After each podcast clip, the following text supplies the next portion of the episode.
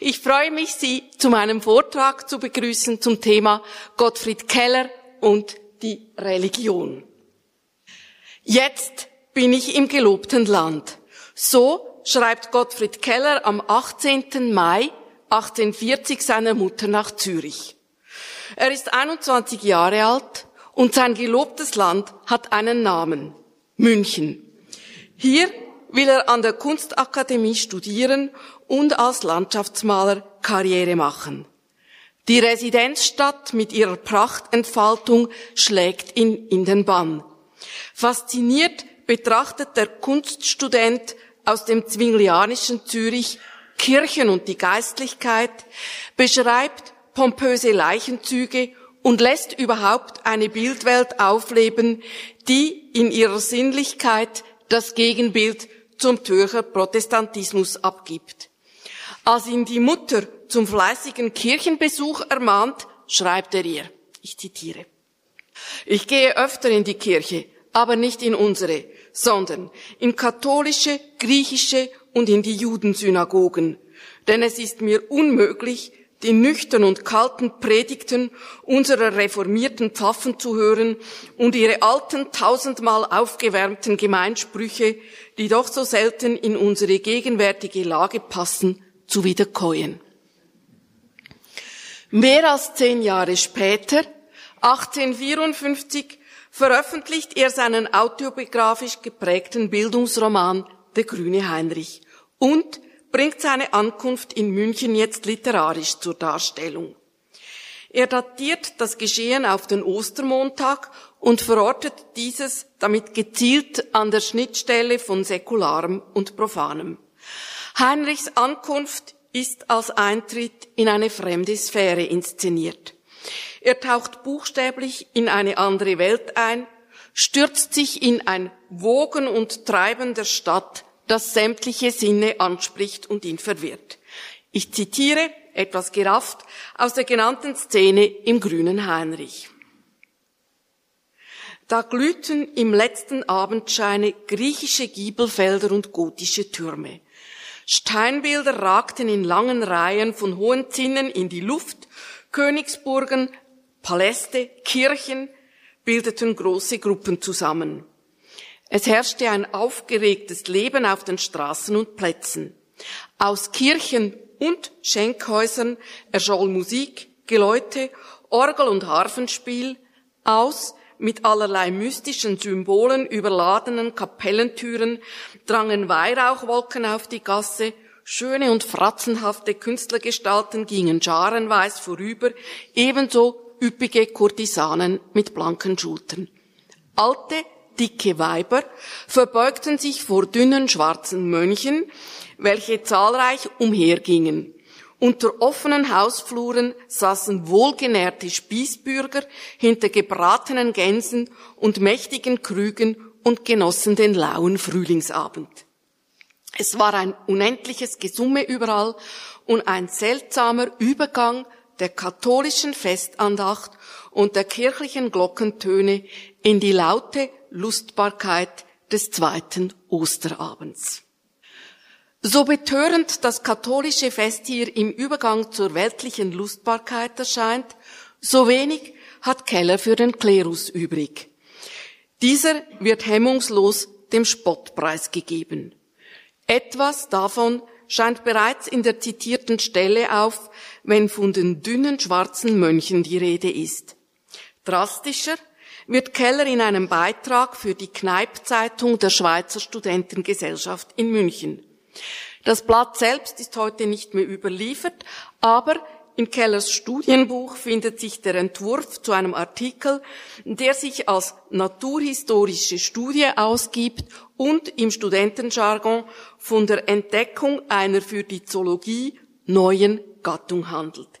Diese Gattung bestehe aus, so Keller, einer Art Zugvögel, klein gewachsen, die sich ungefähr im Verhältnis ausnehmen wie eine Krähe oder Aasvogel zu einer Eule oder ein kurzer, fetter Landgeistlicher zu einem langen und dünnen Jesuiten. Sie sind schwarz gefiedert, die Krallen sind lang und spitzig und gleichen aufs Haar den Diebesfingern, Das Auge ist verschmitzt und heuchlerisch und lauernd. Diese Vögel sind sehr gefräßig, doch noch durstiger und treiben, während sie vor dem Volke als heilig und fromm erscheinen wollen, im Heimlichen alle erdenklichen Schwelgereien. Sie flattern immer um die Altäre herum, doch nur um die fetten Brocken, die auf selbigen liegen, wegzuschnappen. Sie treiben sich in allen möglichen Winkeln herum, und wenn sie zur Kirche fliegen, sieht man es ihren trüben Augen an, dass sie kurz vorher im Abtritte eines Hurenhauses genistet haben. Ob Keller von katholischer Sinnlichkeit oder einem verlogenen Klerus spricht, seine Äußerungen zum Katholizismus sind keineswegs originell. In ihnen verdichten sich zeittypische Wunsch- und Feindbilder. Die zitierte naturhistorische Studie etwa lässt das ganze Bildprogramm antikatholischer Rhetorik aufleben, wie es Keller aus den Karikaturen von Martin Disteli bekannt war. Doch was besagen nun die genannten Beispiele für Kellers Auseinandersetzung mit der Religion? Bei der Beantwortung dieser Frage kommt man nicht umhin, den Blick auf die Biografie des Autors zu öffnen, denn Kellers Leben und sein Werk sind ganz von den konfessionellen Auseinandersetzungen in der Schweiz, genauer noch von den Konflikten im Vorfeld der Gründung des Schweizerischen Bundesstaates von 1848 geprägt. Keller ist, wir wissen es, im gelobten Land nicht angekommen. 1842 kehrt er gescheitert nach Zürich zurück, verfolgt von der Angst, als verkommenes Subjekt zu enden. Was ihn wach hält, sind die Auseinandersetzungen in der Schweiz zwischen den katholischen und den reformierten Orten. Die Konflikte eskalierten, als Luzern 1844 die Jesuiten zur Priesterausbildung berief und damit die päpstliche Macht bestätigte. In den radikal-liberalen Kreisen Zürichs, denen sich Keller nach seiner Rückkehr aus München angeschlossen hatte, kochen die Emotionen hoch. Keller an zwei Freischarenzügen gegen die katholische Innerschweiz teil. In diesem Kontext, also Freischarenzüge, das selbst organisierte, auch bewaffnete Truppen, die eben hier jetzt gegen Luzern oder die Innerschweiz marschieren. In diesem Kontext nun entsteht Kellers erste Publikation überhaupt. Das antiklerikale Kampfgedicht Sie kommen, die Jesuiten. Es erschien prominent in der republikanischen Zeitschrift Die Freie Schweiz, illustriert sogar von Martin Disteli selbst, der die polemische Rhetorik des Gedichts gekonnt zuspitzte. Keller inszeniert die Schweiz als unschuldige Braut, die von den Ultramontanen den nach Luzern berufenen Jesuiten in teuflischer Weise bedrängt wird. Er zeigt diese als infernalisch stinkende Abkömmlinge des Teufels in Schlangen- und Drachengestalt und in der letzten Strophe heißt es entsprechend, O gutes Land, du schöne Braut, du wirst dem Teufel angetraut. Ja, weine nur, du armes Kind, von Gott hat weht ein schlimmer Wind. Sie kommen, die Jesuiten. Die katholischen Orte reagierten auf die Freischarenzüge mit der Gründung des Sonderbunds. Erst mit dessen Auflösung wurde der Weg frei für die Gründung des Schweizerischen Bundesstaates 1848. Die liberalen Kräfte haben sich in diesem Mächtespiel erfolgreich durchgesetzt. Die Schweiz gibt sich eine nach amerikanischem Vorbild geschaffene demokratische Verfassung und nimmt in Europa damit politisch eine Vorreiterrolle ein. Mit dem Jesuitenlied beginnt Kellers literarische Karriere. Er bekommt Zugang zum literarischen Comptoir Zürich und Winterthur, dem damals bedeutendsten Emigrantenverlag in Zürich, der mit Herwegs revolutionären Gedichten eines Lebendigen einen sensationellen Erfolg verbuchen konnte. In diesem renommierten Umfeld wird Keller als Dichter lanciert. Wie Keller bemühte sich im Übrigen auch Theodor Fontane um Zugang zum literarischen Comptoir. Doch Fontane blieb chancenlos. Als Mitglied des sogenannten Herweg-Clubs in Leipzig bekam er sein Manuskript ungelesen zurück. Ironisch, beschreibt er später in der Autobiografie von 20 bis 30, wie von diesem Club, diesem Herweg-Club, Manuskripte nach Zürich gingen, darunter auch sein eigenes, beginnend mit dem Gedicht, das selbstverständlich die Überschrift an Georg Herweg trug. Wir kriegten unsere Manuskripte zurück, ohne dass die Verlagsbuchhandlung auch nur einen Blick hineingetan hätte. Wie konnte sie auch? Es brach eben damals eine Hochflut über sie herein. Also Keller wird aus diesem konfessionellen Kampf heraus als Dichter lanciert und gewinnt damit viel Aufmerksamkeit.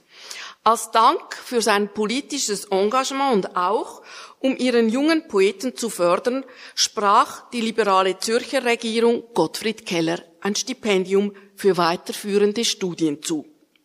Sie wollten ihn in den Orient schicken mit der schlichten Begründung zwecks Gewinnung besonderer Eindrücke. Doch Keller entschied sich für ein Studium zunächst in Heidelberg und dann in Berlin. Im Jahr der Bundesstaatsgründung verabschiedet er sich damit für ungeplant lange sieben Jahre von der Schweiz. In Heidelberg trifft er auf den Religionsphilosophen Ludwig Feuerbach. Diese Begegnung markiert eine unaufhebbare Zäsur in Kellers Biografie.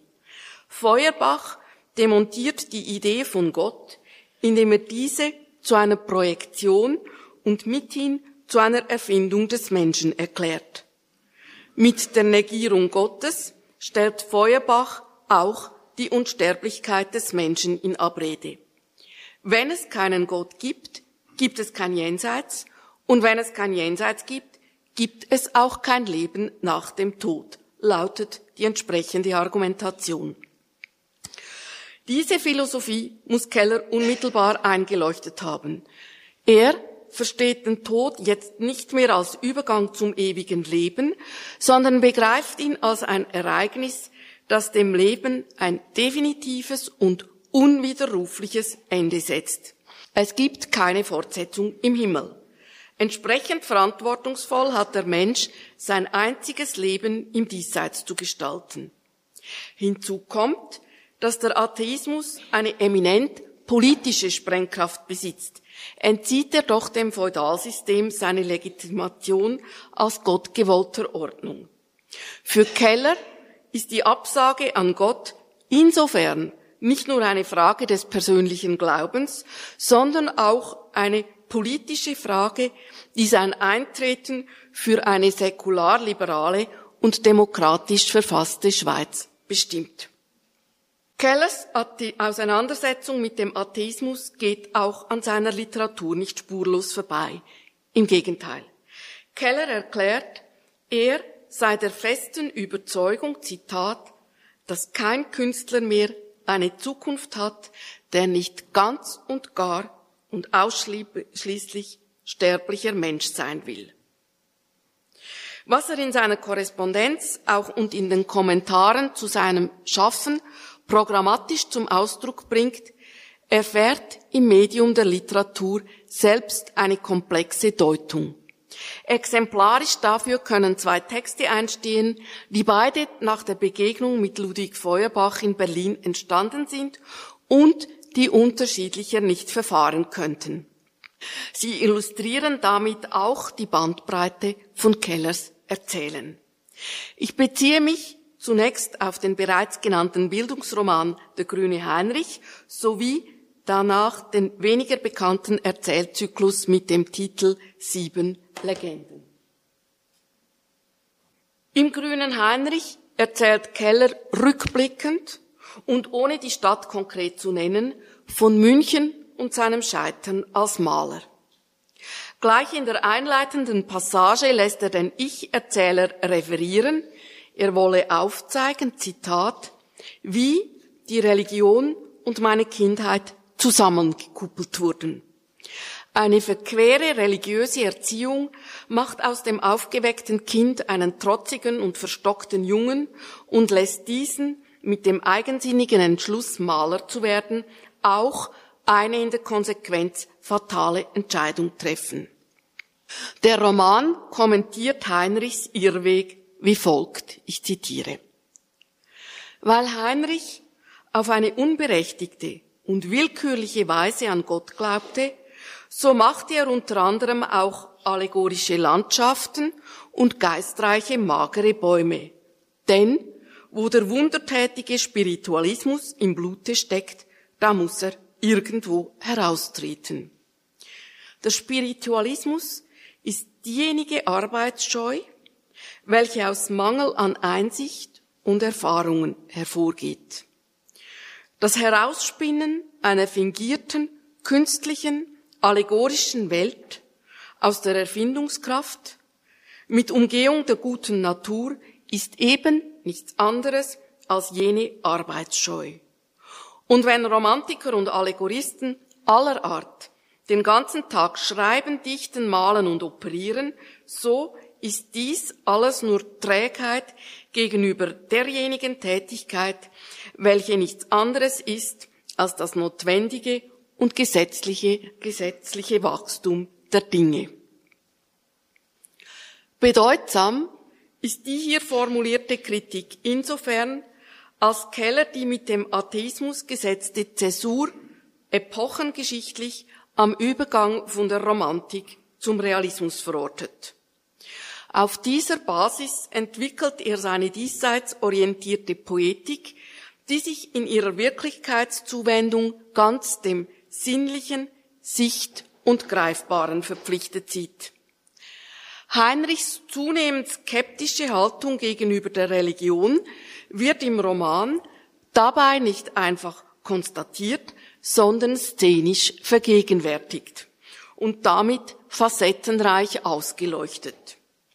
Exemplarisch dafür steht eine Episode aus der Kindheit, die oft auch als Schlüsselszene des Romans gedeutet wird.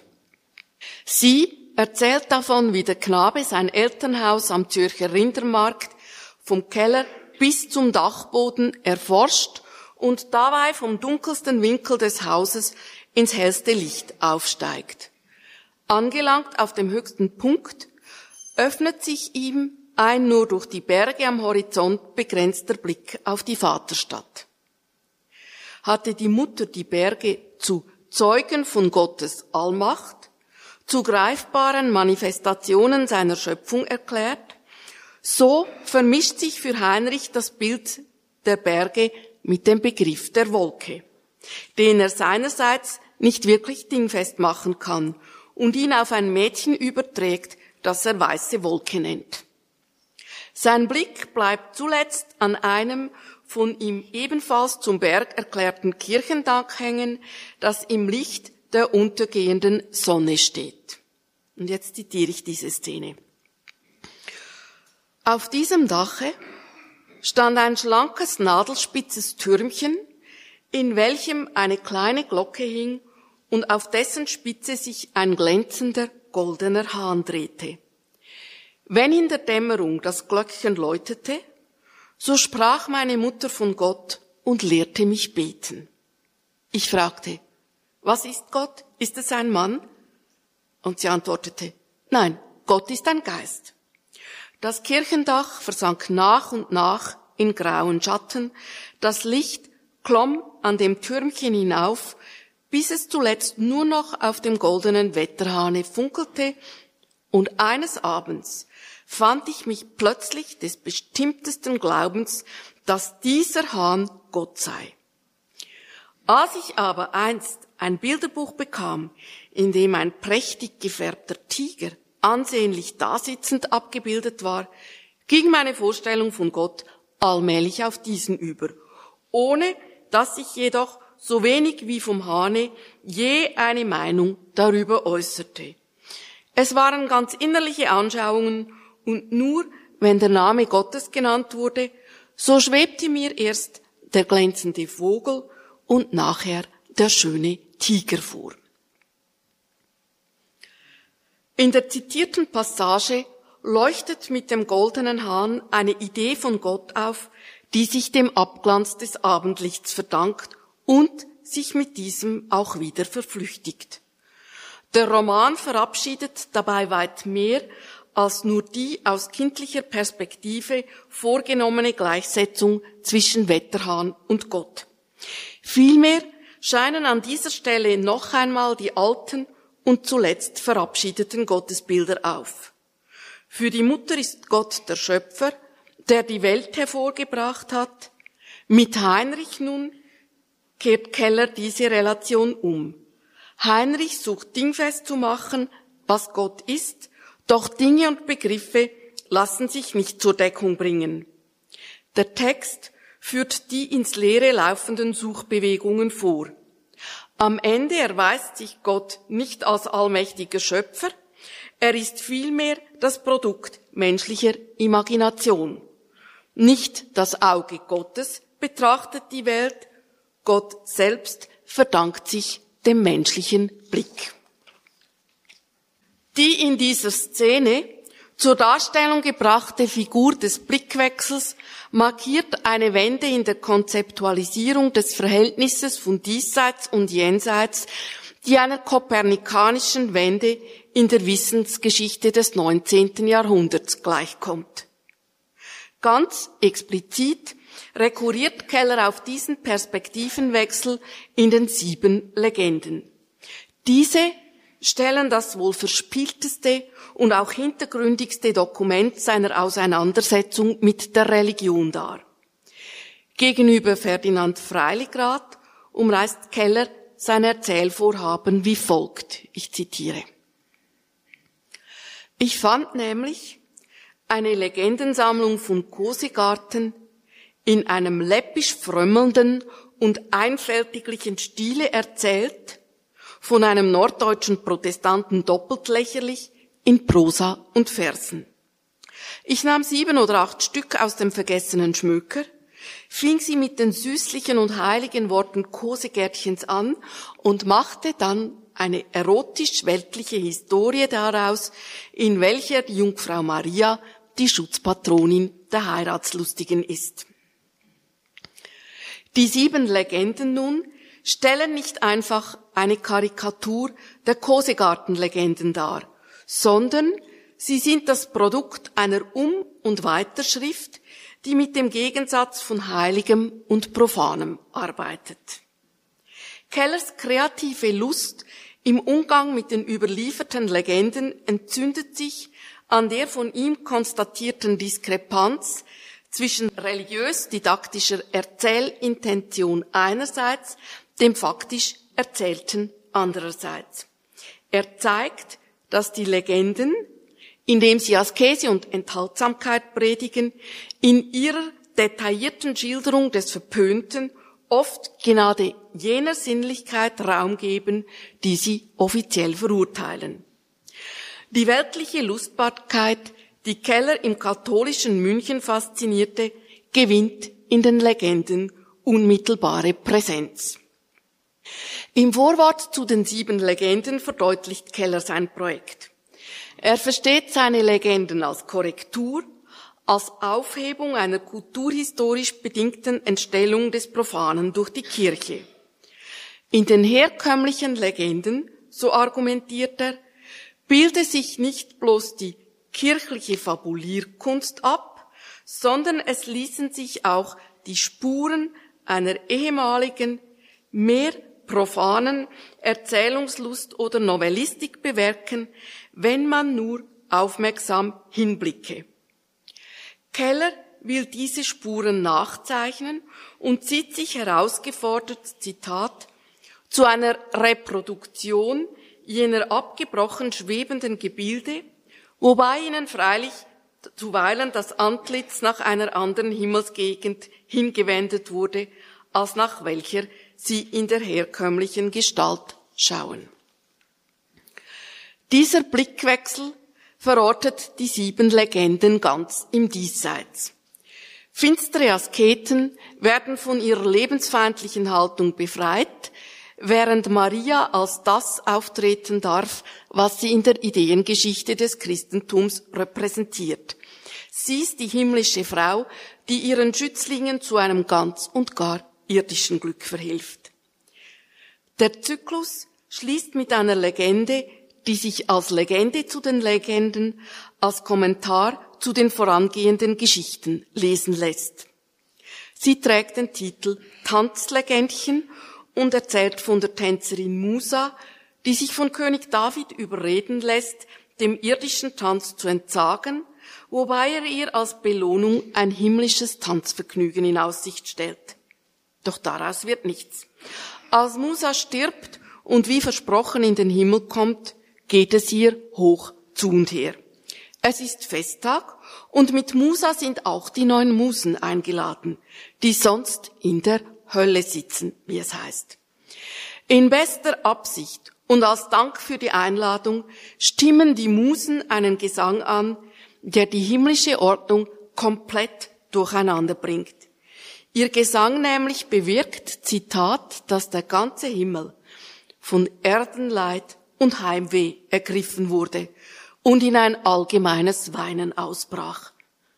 Ein unendliches Seufzen rauschte durch die Himmel, bestürzt eilten alle Ältesten und Propheten herbei, indessen die Musen in ihrer guten Meinung immer lauter und melancholischer sangen und das ganze Paradies mit allen Erzvätern, Ältesten und Propheten, alles, was je auf grüner Wiese gegangen oder gelegen, außer Fassung geriet. Endlich aber kam die allerhöchste Trinität selber heran, um zum Rechten zu sehen und die eifrigen Musen mit einem lang hinrollenden Donnerschlag zum Schweigen zu bringen. Die Musen werden zurück in die Hölle geschickt, ihr betörender Gesang buchstäblich verteufelt und Musa sieht sich um ihr Glück betrogen. Ruhe und Gleichmut kehren in den Himmel zurück, wie es am Ende heißt. Singen und Tanzen sind als Störfaktoren aus dem Himmel verbannt. Musa steht am Ende so stellvertretend für all jene, die sich in ihrem Glauben an das Jenseits um ihr eigentliches und einziges Leben auf der Erde bringen lassen. Kellers Legenden wurden positiv aufgenommen und bestärkten den Dichter im Entschluss, seine hochdotierte Beamtenstelle als Staatsschreiber Zürichs aufzugeben und sich, befreit von materiellen Sorgen, nun ganz dem Schreiben zu widmen. Doch nicht überall wurden die Legenden vorbehaltlos aufgenommen. Theodor Fontane zeigte sich wenig begeistert. Seine Kritik kommt mit über zehnjähriger Verspätung. Fontane reagierte 1883 auf das von Otto Brahm in der Deutschen Rundschau veröffentlichte Kellerporträt. Er sah sich zu einer Gegendarstellung herausgefordert. Mit Blick auf die Legenden kritisiert Fontane, Zitat, den frivolen Unglauben des Verfassers und warf diesem vor, er lasse jeglichen Stil vermissen. Nach Fontanes Überzeugung ist ein Werk dabei als Zitat umso stilvoller einzustufen, je objektiver es ist, das heißt, je mehr nur der Gegenstand selbst spricht. Bei Keller nun sei eine eigentliche Stilabwesenheit zu konstatieren. Er gebe alles in einem Zitat ganz bestimmten, allerpersönlichsten Ton, der mal passt und mal nicht passt, je nachdem.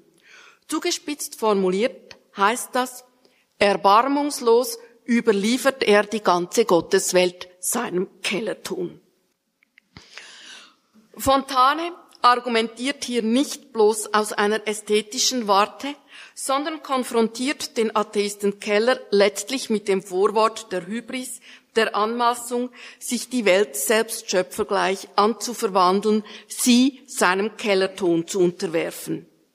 Kellers Hinweis aus dem Vorwort schließlich, er hätte den Legenden das Antlitz nach einer anderen Himmelsgegend gewendet, kommentiert Fontane lakonisch mit den Worten, richtiger wäre vielleicht die Bemerkung gewesen, dass er ihnen, wie ebenso vielen Tauben, den Kopf umgedreht habe, denn sie sind tot. Keller äußerte sich zu dieser Kritik nicht, tilgte bei der dritten Auflage der Legenden im Herbst 83 aber eine Bemerkung, die Fontane als Musterbeispiel für dieses Todsein zitiert und als krassen Verstoß gegen die spezifische Erzähltradition der Legende verworfen hatte.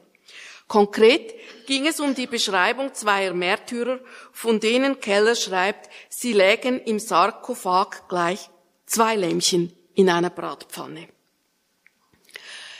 Ich komme damit zum Schluss und halte fest. Kellers Beschäftigung mit der Religion ist vor dem Hintergrund der konfessionellen Auseinandersetzungen zu sehen, die im 19. Jahrhundert den Prozess der Nationenbildung begleiten und ideengeschichtlich im Kontext der auf die Moderne weisenden Säkularisierung stehen. Mit der Verabschiedung der Gottesidee versteht sich Keller als Atheist, der sein Leben und sein Werk ganz im Diesseits begründet sieht. Als er am 15. Juli 1890, wenige Tage vor seinem 71. Geburtstag stirbt, erhält er ein Staatsbegräbnis, wie man es in Zürich bislang nicht kannte. Was die Formalitäten der Bestattung betraf, so hatte Keller wohlweislich vorgesorgt.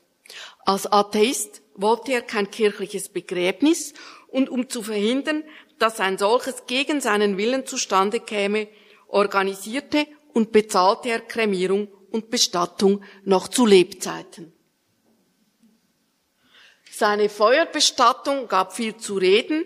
Sie ist eine der ersten in der Schweiz überhaupt.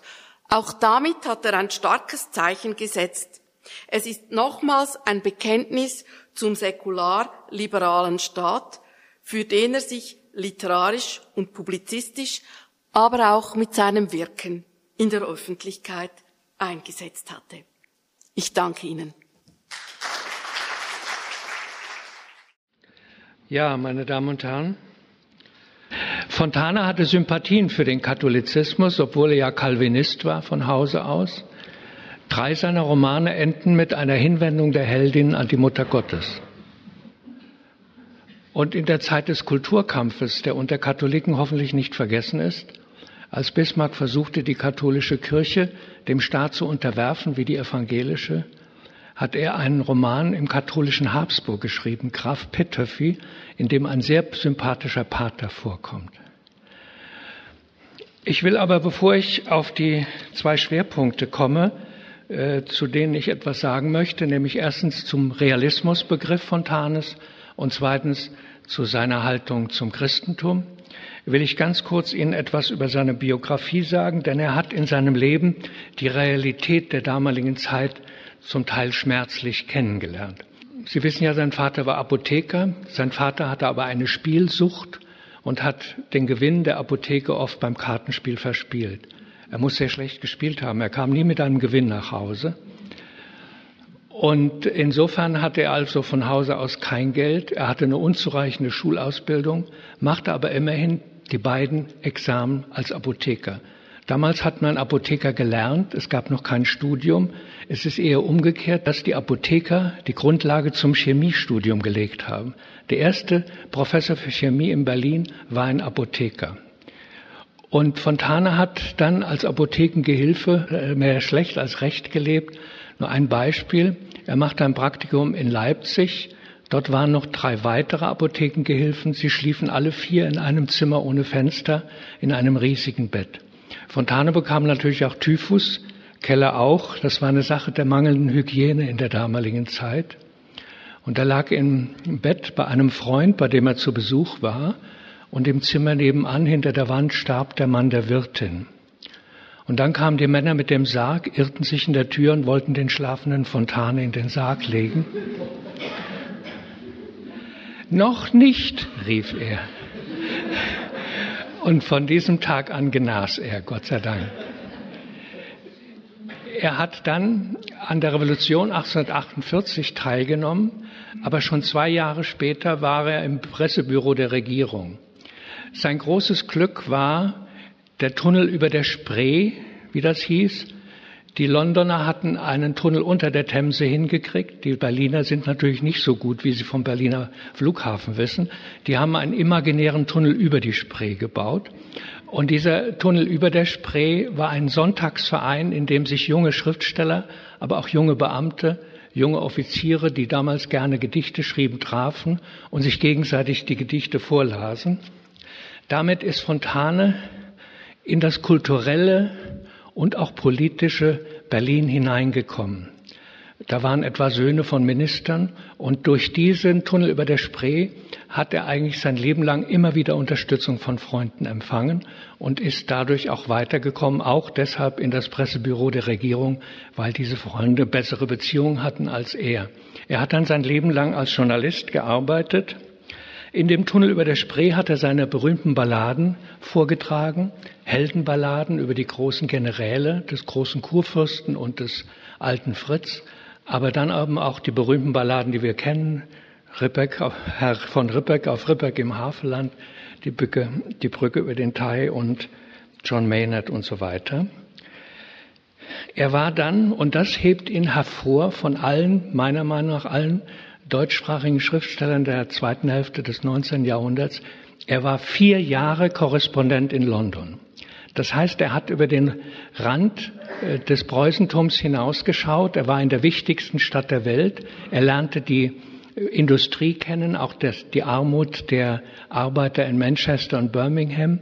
Er lernte den Parlamentarismus kennen und hat auch in Korrespondent eben in den Berliner Zeitungen darüber berichtet. Dadurch hat er eine große Freiheit bekommen von den engen preußischen Verhältnissen. Und er hat nicht zu vergessen die großen Romane der englischen Literatur kennengelernt. Er war dann, als er zurückkehrte, zehn Jahre lang Redakteur bei der Kreuzzeitung, die hieß so, weil ein eisernes Kreuz oben drin stand. Das war die reaktionäre Zeitung des Landadels. Er hat dort englische Korrespondenzen geschrieben, also er hat äh, wiederum das gemacht, was er schon konnte aufgrund seiner guten Kenntnis der englischen Verhältnisse. Er war dann zehn, zehn Jahre dort, hat dann gekündigt und hatte Glück, der Theaterkritiker der Vossischen Zeitung starb. Und äh, er bekam die Stelle des Theaterkritikers.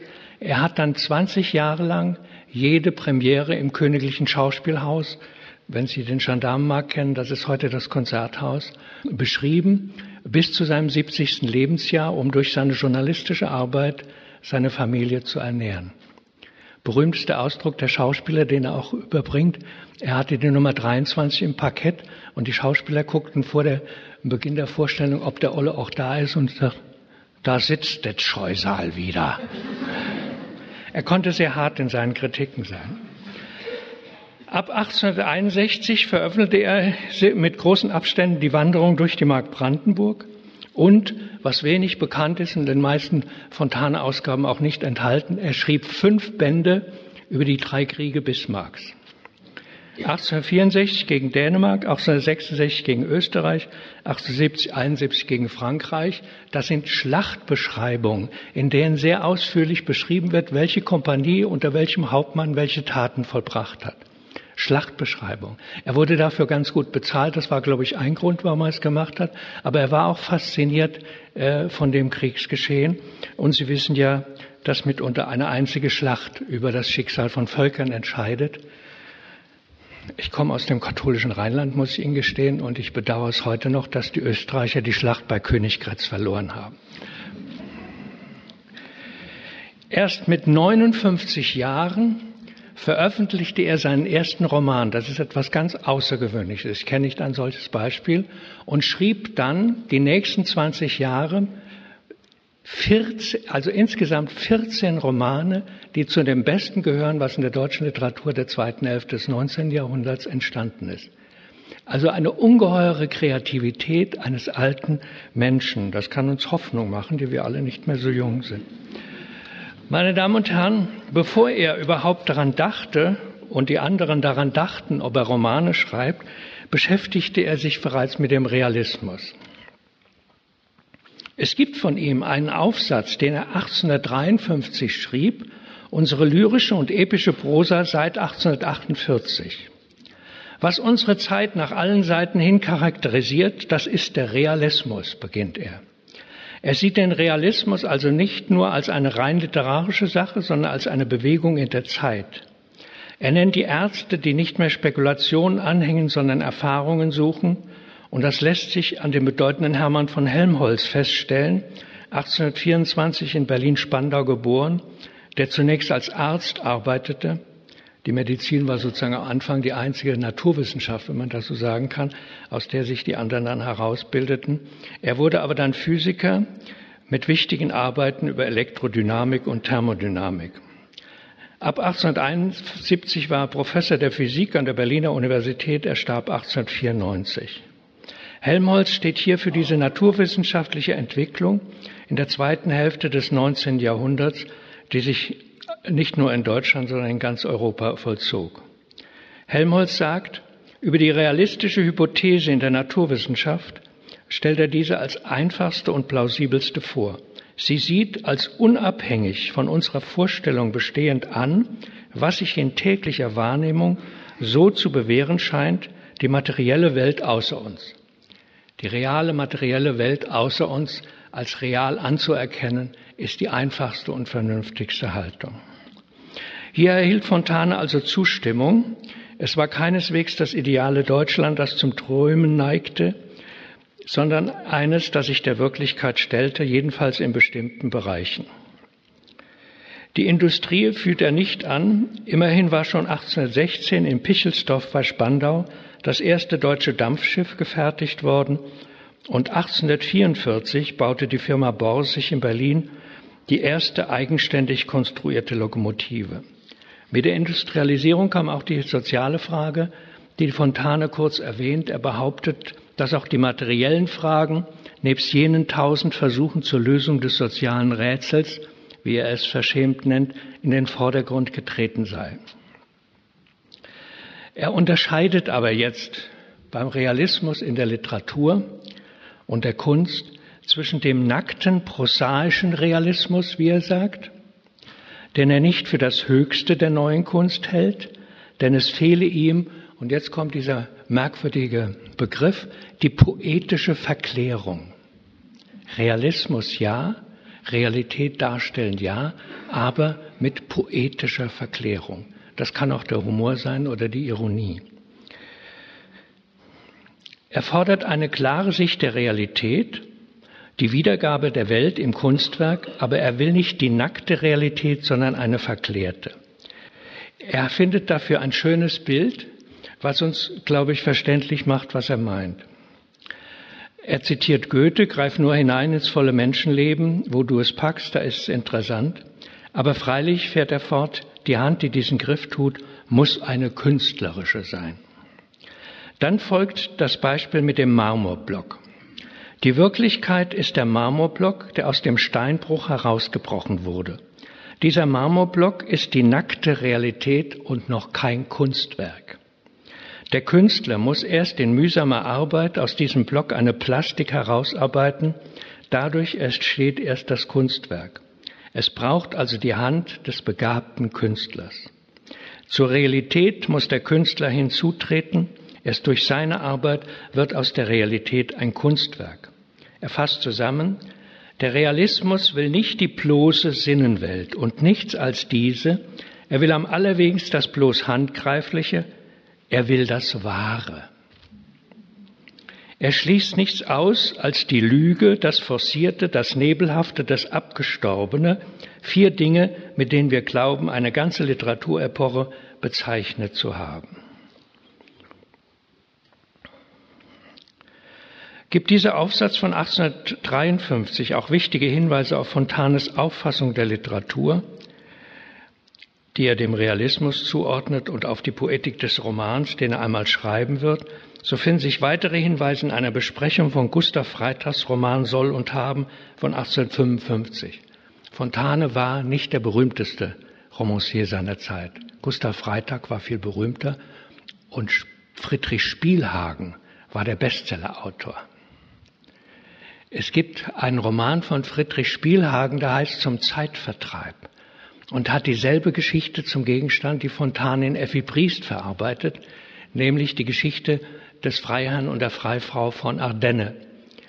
Und Sie können dort nachlesen, wie jemanden von der Vorurteil seiner Zeit besetzt darüber schreibt. Zum Zeitvertreib. Der Frau geht's zu gut, sie verführt den armen Professor. Es kommt zum Duell, der Professor ist tot. Die weinende Mutter mit den Kindern, die Frau des Professors kommt. Und was ist? wenn jemand verführt wird, es liegt an der Frau und die Frau wird dem Vorurteil der Gesellschaft preisgegeben. Das war ein Bestseller seiner Zeit. Wenn Sie das beachten und sich dann an Effi Briest erinnern, werden Sie merken, wie Fontane von Anfang an bestrebt ist, diese Frau von diesem Vorurteil der Gesellschaft fernzuhalten. Sie ist viel jünger als er. Er ist 21 Jahre älter als er und wollte eigentlich die Mutter heiraten. Und die Briefe, die den Ehebruch bezeugen, findet er erst sieben Jahre nachdem der Ehebruch geschehen ist. Das heißt also, die Ehe ging ganz gut sieben Jahre lang. Sie ist nicht am Ehebruch gescheitert, sondern an dem blöden Mann, der die Briefe nicht verbrannt hat oder weggeworfen hat. Und erst der Schluss, als sie jung stirbt und der Erzähler sich ihr zuwendet, arme Effi, und damit auch den Leser auf seiner Seite hat. Also wenn Sie das äh, im Unterschied zu Spielhagen sehen, können Sie feststellen, die Leistung des Schriftstellers Fontane. Und so ist es auch mit dem Gustav Freitag. In Soll und Haben verherrlicht er das deutsche Bürgertum, die Kaufleute.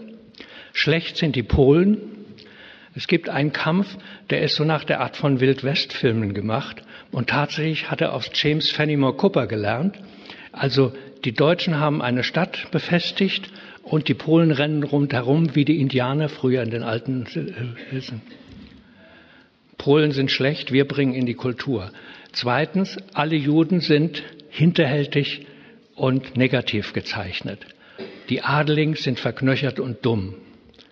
Nur das deutsche Bürgertum, das ist gut. Wir gehören alle dazu. Wir könnten eigentlich gegen den Roman nichts einzuwenden haben. Fontane hat aber etwas einzuwenden, weil er diese Ideologie ablehnt. Dass er einen bürgerlichen Roman schreiben will, das loben und preisen wir. Dass er dabei für seinen Gegenstand Partei nimmt, das finden wir in der Ordnung. Dass er sich aber bis zur Ungerechtigkeit gegen zwei Faktoren der Gesellschaft hinreißen lässt, das müssen wir bedauern. Nun tadelt Fontane das, was wir in seinen Romanen nicht finden und was diese groß macht, während Freitags parteiliche Darstellung seinen Roman klein macht. Er war auch ein Bestseller, vor allem in den 20er Jahren und in der Nazizeit. Er zählt die Juden auf, die im Roman vorkommen, und fährt fort, diese seien allerdings Juden, aber keine Juden, die das Recht hätten, sich die Repräsentanten des Judentums zu nennen. Vergebens sehen wir uns nach solchen um. Da alle Juden, die im Roman erscheinen, negativ gezeichnet sind und damit als Repräsentanten der gesamten Judenheit für den Leser gelten, gibt es dieses schädliche Bild. Die Juden sind alle fatale Gestalten. Und dasselbe war Fontane Freitag in der Darstellung des Adels vor, auch hier nur negative Figuren und beim Bürgertum nur positive. Was Fontane verlangte, ist eine gewisse Objektivität den Gestalten gegenüber und der Gesellschaft, ein ausgeglichenes Bild, wie es der Realität entspricht, erfordert Gerechtigkeit für die Figuren. Es fehlt dem echten Bürgertum gegenüber die Schilderung des echten Adels und aus dieser Schilderung fehlt, ist ein Mangel an poetischer Gerechtigkeit, ja an Gerechtigkeit überhaupt. Hier ist ein Schlüsselbegriff für Fontane, die poetische Gerechtigkeit. Dass man einer Figur Gerechtigkeit zukommen lässt und sie nicht als äh, Kasperle für irgendeine Ideologie missbraucht, indem man sie völlig negativ oder völlig positiv darstellt. Und das können Sie nochmal ganz letzter Blick auf Effi Priest merken. In dem Moment, wo wir alle wütend sind auf Innstetten, wendet er sich Innstetten zu und lässt ihm poetische Gerechtigkeit zukommen. Er ist eigentlich auch ein armer Kerl, der diesem Gesellschaftsgötzen, wie es heißt, unterworfen ist. Und er kann nicht anders, obwohl er anders möchte. Das wäre also die poetische Gerechtigkeit. Ich habe damit versucht, also seinen Realismusbegriff Ihnen kurz vor Augen zu führen und ich komme jetzt zu seinem, äh, seiner Haltung zum Christentum. Das kann natürlich auch nur abgekürzt äh, geschehen. Fontane stammte ja aus der französischen Kolonie, wie das in Berlin hieß. Das heißt, das waren die Hugenotten, die 1685 nach dem Edikt des großen Kurfürsten äh, eingewandert sind. Die Hugenotten waren französische Calvinisten, die vom katholischen König unterdrückt wurden und emigrierten. Und für Berlin war das, wie Fontanes schreibt, nicht ganz unparteiisch, ein Zivilisationsschub. Sie müssen sich vorstellen, dass Berlin damals aus 10.000 Einwohnern bestand und dass 5.000 Franzosen hinzukamen, die alle klug und gut ausgebildet waren, Handwerker, Kaufleute, Gelehrte. Das war der zweite Zivilisationsschub. Bei Fontane in den Wanderungen aus der Mark Brandenburg steht der erste Zivilisationsschub. Das waren die Zisterzienser, die aus diesem Land, das nur aus Sand und Sumpf bestand, äh, eine Kultur, eine Zivilisation, wie Fontane sagt, hervorgerufen hat. Äh, die Reste können Sie noch etwa im Kloster Korin sehen, das ein Zisterzienserkloster war. Also insofern ist äh, Fontane aus dieser französischen Gruppe hervorgegangen, die noch jahrelang auch äh, Emilie Fontane kam aus französischer Familie, die Eltern kamen beide aus französischer Familie, die noch jahrelang stolz an ihrer Herkunft festhielten und stolz auch waren, dass sie von dem Reformator aus Genf beeinflusst sind und nicht von dem aus Wittenberg. Die einzig schreckliche Mitteilung von Fontane über die Lutheraner äh, werde ich Ihnen nicht vorlesen, das wäre vielleicht unfair.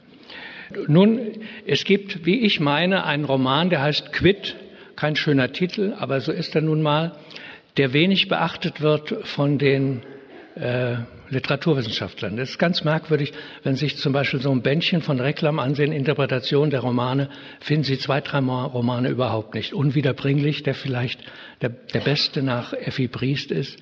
Äh, und Quid finden Sie auch nicht und Graf Pettöffi auch nicht. Quid ist äh, im ersten Teil nachgebildet wiederum nach einem Ereignis, das er im Riesengebirge, wo er immer zur Sommerfrische war, als er sich leisten konnte, kennengelernt hat. Ein Gedenkstein für einen Förster, der von einem Wilderer erschossen wurde. Der erste Teil des Romans also handelt von diesem äh, Streit zwischen den beiden und dem Tod des Försters. Der zweite Teil spielt in den Vereinigten Staaten von Amerika. Nun ist ganz erstaunlich, wie gut Fontane recherchiert hat. Die Germanisten haben immer gesagt, das ist langweilig, der zweite Teil. Er versteht ja auch nichts von äh, den USA. Ich habe einen lieben Kollegen, James Bate aus Neuseeland, der fliegt manchmal von Neuseeland nach Europa über USA und hat dort im Mittleren Westen, wo diese Geschichte spielen soll, Halt gemacht und hat festgestellt, dass ein Teil der Häuser noch steht, von denen Fontane spricht, und auf jeden Fall in Archiven und Museen davon die Rede ist, dass dort wirklich eine Kolonie von Mennoniten war. Jetzt frage ich Sie, wieso schickt er diesen Menschen in eine Kolonie von Wiedertäufern, von frommen evangelischen äh, Gläubigen, etwa ähnlich den Amish People oder so etwas? Es gab viele Kolonien von Deutschen damals in den USA, hätte sie auch woanders hinschicken können. Er schickt sie dorthin und dieser Wilderer Lehnert ordnet sich dieser Wiedertäufergruppe ein, er wird ein Täufling, er wird ein Mitglied dieser Gruppe und er versucht, die schwere Schuld, die er auf sich geladen hat, wieder gut zu machen. Im Gebirge geht ein junger Mann verloren, heißt es, er taucht später wieder auf, aber Lehnert geht ins Gebirge, um ihn zu suchen er stürzt unglücklich, ein Hüftknochen ist aus dem Gelenk gesprungen. Das ist ein Zitat aus der Bibel. Jakob ringt mit dem Engel, das werden Sie alle kennen. Der Engel rührt das Gelenk der Hüfte von Jakob an und verrenkt es. Und Jakob spricht, ich lasse dich nicht, du segnest mich denn. Hat Lehnert so den Segen erreicht? Er leidet unter starken Schmerzen, er kann nicht mehr gehen. Er stirbt, einsam, wie damals der Förster einsam starb. Es geht um das, was er sterbend auf einen Zettel kritzelt. Vater unser, der du bist im Himmel, und vergib uns unsere Schuld, und du Sohn und Heiland, der du für uns gestorben bist, tritt ein für mich und rette mich, und vergib uns unsere Schuld. Ich hoffe, quitt. Bei der Beisetzung singen die Kinder wieder das Lied, das ihn so beeindruckte. Walet will ich dir geben, du arge falsche Welt, dein sündlich böses Leben durchaus mir nicht gefällt.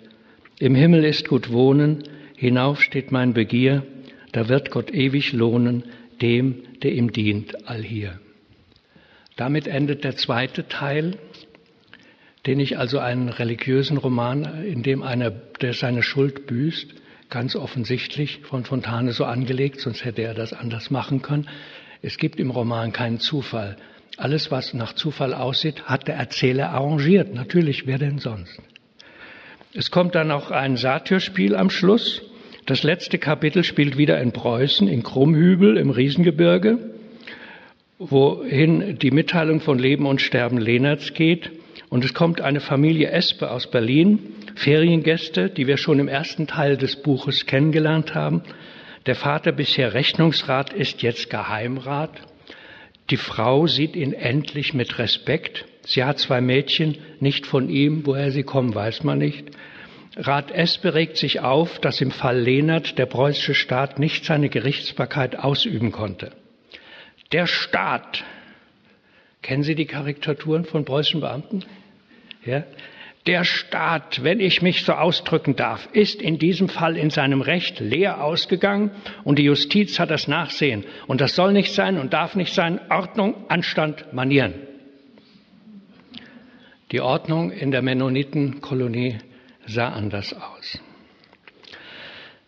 Ich gehe jetzt auf ein Motiv noch kurz ein, was zeigt, dass äh, Fontane eben doch vom Calvinismus stärker geprägt ist, obwohl er, wie er immer von Effi Priest sagt, ein schwacher Christ war. Und zwar ist es die Prädestination. Der Leiter der Mennonitenkolonie sagt, ihr habt recht, es gibt solche Zeichen, so gewiss es eine Vorbestimmung und eine Gnadenwahl gibt. Und das ist unser aller Hoffnung, ein solch Erwählter zu sein. Diese Gnadenwahl, die in den Romanen von Tanes immer wieder erwähnt wird, ist ein Kennzeichen des Calvinismus. Auch die säkulare äh, Bezeichnung fällt durch eine andere Figur des Romans, die vom Schicksal spricht, vom Fatum. Schon in L'Adultera steht es am Ende des zweiten Kapitels, Van der Straten, es kommt, was kommen soll, und wie sagst du doch, es sei so viel Unschuld in ihrer Schuld, Melanie, und vorherbestimmt, sagt ich, prädestiniert. Melanie lässt er aus Genf kommen, also aus der Stadt Calvins. Warum kommt sie von dort, wenn nicht der Calvinismus in den Roman hineingespielt werden soll? Franziska in dem Roman Graf Pettöfi. Unser ganzes Leben ist eine Kette von Gnaden, aber als der Gnadengrößte bedüngt mich doch die, dass wir nicht wissen und nicht wissen sollen, was der nächste Morgen uns bringt, und weil wir es nicht wissen sollen, sollen wir es auch nicht wissen wollen. Und Frau van Karajan in Schach vom Wutenow. Aber das lasst dir sagen, es liegt alles vorgezeichnet in uns und was Ursach scheint, ist meist schon wieder Wirkung und Folge. Und den unwiederbringlich nennt Graf Holk, obwohl er lutherisch ist, wie er sagt, den Namen von Calvin, um die Erfolge von Erziehung in Frage zu stellen. Es werde jedem alles schon in die Wiege gelegt, meint er. Prädestination heißt also die Vorherbestimmung des menschlichen Handelns. Alles ist vom Willen Gottes abhängig, auf dessen Gnade wir nur hoffen können. Das heißt aber nicht, dass wir untätig sein sollten. Deshalb sollte man sich nicht ausruhen, auf ein Wunder warten, wie die alte Frau Pockenpohl im Roman Die Pockenpools ihrem Sohn Leo vorhält. Sich zu Wunder und Gnade so stellen, als ob alles so sein müsse, das verdrießt den, der all die Gnade gibt, und er versagt sie zuletzt.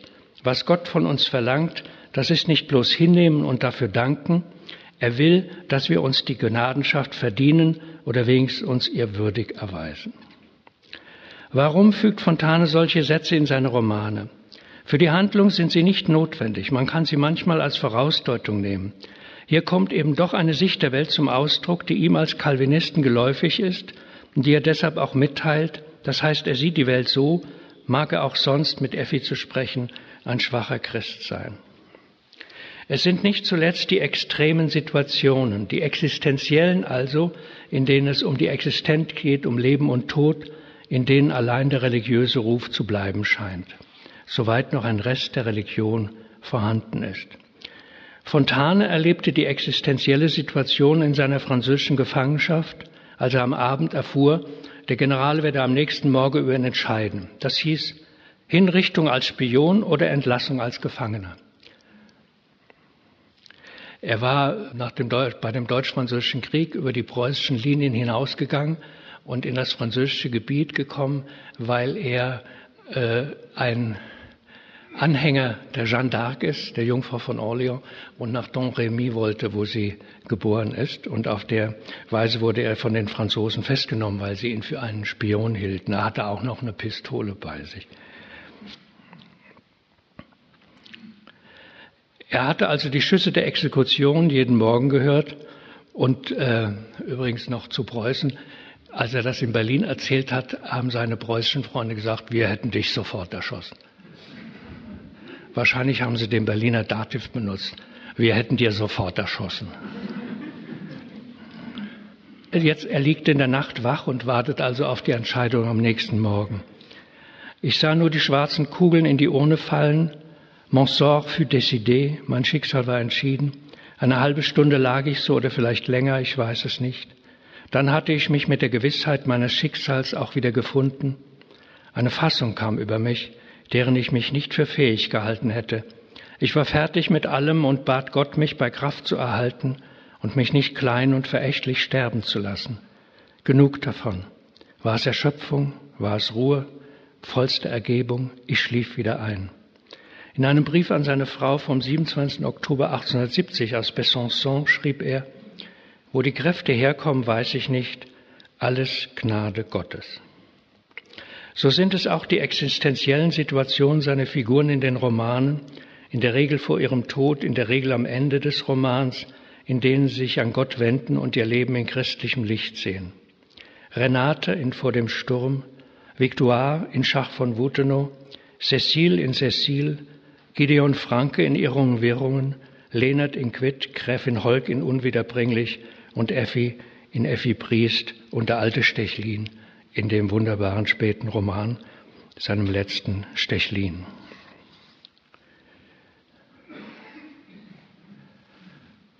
Meine Damen und Herren, ich schließe damit. Ich habe eine wunderbare Biografie über Fontane geschrieben, die bei, BH, bei CH Beck erschienen ist. Dort können Sie den Rest nachlesen. Ich muss mich leider an, an die Uhrzeit halten. Ich mache hier Schluss. Vielen Dank für Ihre Aufmerksamkeit. Ja, meine sehr verehrten Damen und Herren, liebes Publikum, herzlich willkommen zum zweiten Teil unseres Literaturabends. Wir haben jetzt die Gelegenheit, unsere beiden Referenten mit äh, drängenden Fragen zu löchern. Und äh, wie das so ist hier in unserem Hause, werde ich damit beginnen, drei, vier Fragen stellen und hinterher werden Sie dann die Gelegenheit haben, noch ein paar Rückfragen zu stellen. So, Frau Amrein, Herr Zimmermann, nehmen wir einmal das komplexe und konträre Verhältnis zur Religion zum Ausgangspunkt. Inwiefern lässt sich der Realismus, also eben der Anspruch, die Wirklichkeit der Welt und des Menschen abzubilden, noch als ein gemeinsames Projekt von Gottfried Keller und Theodor Fontane verstehen. Vielleicht beginnen Sie, Frau Amrein. Ja, also zuerst einmal zu dieser Sache, dass man die Welt abbilden soll oder kann in der Literatur. Das ist sehr spannend, ähm, weil was Sie uns über Fontane vorgetragen haben, über sein, seine quasi Programmschrift zum Realismus, da gibt's von Keller in Berlin zwei oder drei Jahre zuvor entstanden, eine genau gleiche Programmschrift. Er sagt genau das Gleiche. Und da fragt man sich, ähm, was ist da eben überhaupt in der Zeit virulent, auf was man sich bezieht. Sie haben dieses schöne Beispiel gebracht vom ähm, Marmorsteinbruch, also dass der Realismus aus diesem Marmorsteinbruch einen Block heraushaut und das dann bearbeitet und der Künstler das richtige Auge, die künstlerische Hand haben muss, also auch wirklich das Handwerkliche. Er muss sehen, er muss das verklären, nicht im Sinne von beschönigen oder so, aber doch so quasi eine Idee herausholen und die wird wiedergespiegelt, sie wird im Medium der Literatur, im Medium der Kunst, also der mediale Gedanke, der hier schon drinsteckt, finde ich ganz faszinierend, dass man Literatur nicht, oder dass Literatur nicht einfach abbilden kann, sondern es ja, dass man das ähm, quasi medial vermittelt, dass man das, ähm, also dass dieser mediale Gedanke schon dabei ist. Und bei Keller genau dasselbe. Er schreibt in Berlin über Gotthelf, Jeremias Gotthelf, und wirft ihm vor, nicht, dass er den Steinbruch nicht bearbeitet, sondern sagt, der wirft uns den ganzen Mist eines Berner Bauernhauses in einer Schubladenkarre vor die Füße. Das ist dann stinkt und duftet und lustig, aber eigentlich eben fehlt die Veredelung, es fehlt die Poetisierung und es geht darum, in der Schrift eine schönere Welt wiederherzustellen, als sie ist. Und bei Keller hat das dann auch so ein bisschen pädagogischen Gestus. Das hat so einen Erziehungsmoment ähm, dabei. Und was eben spannend ist, deshalb komme ich darauf zu sprechen, ist, dass beide, bevor sie ihre Werke schreiben, bevor überhaupt diese Werke entstehen, programmatisch definiert ist, was Realismus ist. Und was dann nachher an Werken entsteht, das ist so fundamental verschieden, dass man gar nicht mehr dran denken kann, dass die vom selben Programm ausgehen. Sie gehen wirklich exakt vom selben Programm aus. Und dann muss man dazu denken, dass Fontane seine großen Romane zu dem Zeitpunkt geschrieben hat, als Keller schon tot war. Also Keller konnte Fontanes große Romane gar nicht mehr lesen. Effi Briest und diese Sachen. Also das wäre mal die Frage, beide gehen vom selben Programm aus und bei Keller ist es nun wirklich so, dass er ähm, programmatisch und auch in der Literatur sagt, wir leben nur in diesem Diesseits. Also es ist eine programmatische Abgrenzung bei Fontane. Das würde mich interessieren, wie er sich zum Atheismus geäußert hat oder vielleicht nicht. Aber was beide im Effekt verbindet, ist schon die Idee, dass es über das Wirkliche hinaus etwas Transzendentes, Transzendierendes geben muss, das für Keller dann nicht Gott ist, sondern für Keller ist es, und da argumentiert er eigentlich auch im Sinne der Klassik, ist es der humane Gedanke. Es ist das Humane, das die Literatur quasi vorstellen soll. Und das hat dann vielleicht die Wahrheit oder das Humane verschiedene Namen, aber letztlich geht's auch wieder um etwas sehr Vergleichbares. Ja, also Fontane hatte ja Glück, der hat nicht studiert. Ich sage das jetzt mal so. Also er hat sich auch nicht mit Philosophie, glaube ich, groß beschäftigt. Er hat sich mit Politik sehr viel beschäftigt, sehr intensiv, mit den gesellschaftlichen Verhältnissen sehr intensiv beschäftigt. Aber äh, ich kann mich nicht erinnern, dass ich sowas wie Feuerbach bei ihm gefunden hätte, also diesen Gedanken, der übrigens schon die alten Griechen hatten. Xenophanes hatte auch schon gesagt, wenn wir vier Hufe hätten, hätten die Götter auch vier Hufe. Also dieser Gedanke von Feuerbach ist nicht so originell, wie er geglaubt hat, oder hat er das nicht gewusst? Ich weiß nicht. Kurzum, äh, ich, ich finde aber doch, dass in diesem Verklären bei Fontane etwas darin ist, sozusagen die Realität darzustellen und sie zugleich nicht zu verschönern, sondern zu klären, also durchsichtig vielleicht zu machen für etwas anderes. Und äh, deshalb ist da vielleicht doch, auch wenn er von dem Wahren spricht, also es ist nicht so bei ihm, dass man gewissermaßen eine Einstellung zur Welt hat. Ich nehme mal das schlichte Beispiel von Spielhagen und dass man jetzt die Literatur benutzt, um diese Ideologie zu illustrieren, sondern er beschreibt die Realität auf seine Weise und verklärt sie, sodass in dieser Darstellung der Realität etwas zum Ausdruck kommt, was sich übrigens sehr schwer in Worte fassen lässt. Ich habe ja nicht nur das Problem, dass ich nicht erklären kann, wieso er mit 59 Jahren den ersten Roman geschrieben hat und wie, warum er dann 14 Romane geschrieben hat, die so großartig sind bis zu seinem Tode. Der Stechlin ist in seinem letzten Lebensjahr erschienen. Ich habe auch das Problem zu erklären, wieso seine Texte eine tröstliche Wirkung auf die Leser ausüben. Ich weiß nicht, ob das bei Ihnen auch so geht. Ich habe immer wieder gehört von Menschen, die sagen, wenn ich niedergeschlagen bin, lese ich Briefe von Fontane. Ich habe einen Freund, der liest jeden Tag in Fontane statt in der Bibel. Er ist Theologe. Und ich hoffe, er liest auch noch in der Bibel. Also äh, diese, diese, diese tröstliche Wirkung, es, es liegt natürlich auch an seinem Stil. Er hat er hat ja sein Leben lang geschrieben. Es sind jetzt äh, seine Notizbücher in Neuruppin ausgestellt. Der muss, wo er gegangen ist und wo er gestanden hat, immer ein Notizbüchlein in der Hand gehabt haben und Notizen gemacht haben. Er hat von früh an äh, geschrieben. Er hat sehr viel Journalismus geschrieben. Er hatte also eine große Übung im Schreiben, deshalb das leichte Schreiben. Aber es kann nicht das alleine sein. Also das sind die Rätsel, die ich habe. Aber das, was man handfest sagen kann, habe ich ja kurz zusammengefasst. Es gibt bei ihm keine Aversion gegen das Christentum. Äh, es gibt bei ihm eine Sympathie, wie ich gesagt habe, für den Katholizismus. Es gibt bei ihm äh, Grund, ein Grundbestand von Calvinismus, mit dem er groß geworden ist. Er ist ja getauft worden, reformiert, äh, zur äh, Konfirmation gegangen, er hat geheiratet, reformiert. Die, die, diese Berliner Kolonie der Franzosen hat lange noch zusammengehalten. Das waren einerseits Preußen durch und durch, auch Schriftsteller wie Fontane, Generäle und so weiter. Auf der anderen Seite aber haben sie immer auch etwas an ihrer Herkunft festgehalten. Zum 200. Jahrestag des Potsdamer Edikt hat Fontane eine, ein Festgedicht geschrieben, das übrigens wenig von Religion, aber viel von äh, Loyalität zum neuen Vaterland äh, zu reden hatte. Also das ist bei ihm vorhanden, das kann man auch dann feststellen. Und es ist für mich auch wieder verwunderlich, dass das so wenig von den Interpreten Fontanes gemacht wird. Äh, ich habe das schon bei einem ganz anderen Fall, mit dem ich mich mal lange beschäftigt habe, bei Kafka gemerkt. Wenn Sie nichts vom Judentum wissen, werden Sie das Judentum bei Fontane nicht wiedererkennen, weil Sie es nicht kennen.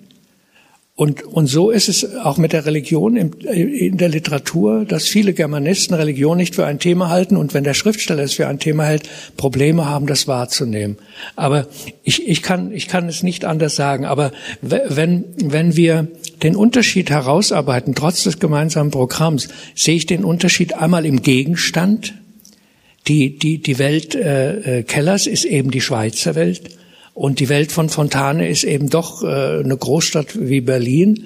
Das ist eine andere Konstellation, das ist das eine. Und das zweite ist halt doch die Hand des Künstlers, der den Marmorblock, das ist wahrscheinlich das Wichtigste. Unterschiedliche Temperamente, unterschiedliche Erfahrungsweisen und die beeinflussen dann die Realität stärker, als die Realität die Realität beeinflusst, ja. Ja, also Keller und Fontane, die schreiben unbestritten ganz verschieden. Also ich merke das oft, dass Keller in der Schweiz eigentlich als leichter oder patriotischer Autor gilt oder so, aber man, man kann ihn nicht einfach lesen.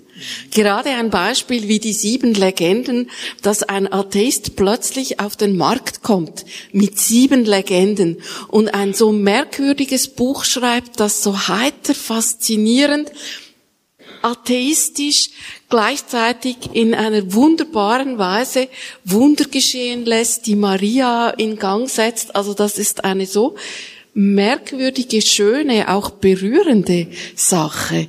Also wie man auf solche Ideen und auf solche Geschichten kommt, das lässt sich über Programme dann letztlich wirklich nicht erklären, sondern die Programme sind dann so etwas wie eine Selbstlegitimation, dass man so etwas machen darf.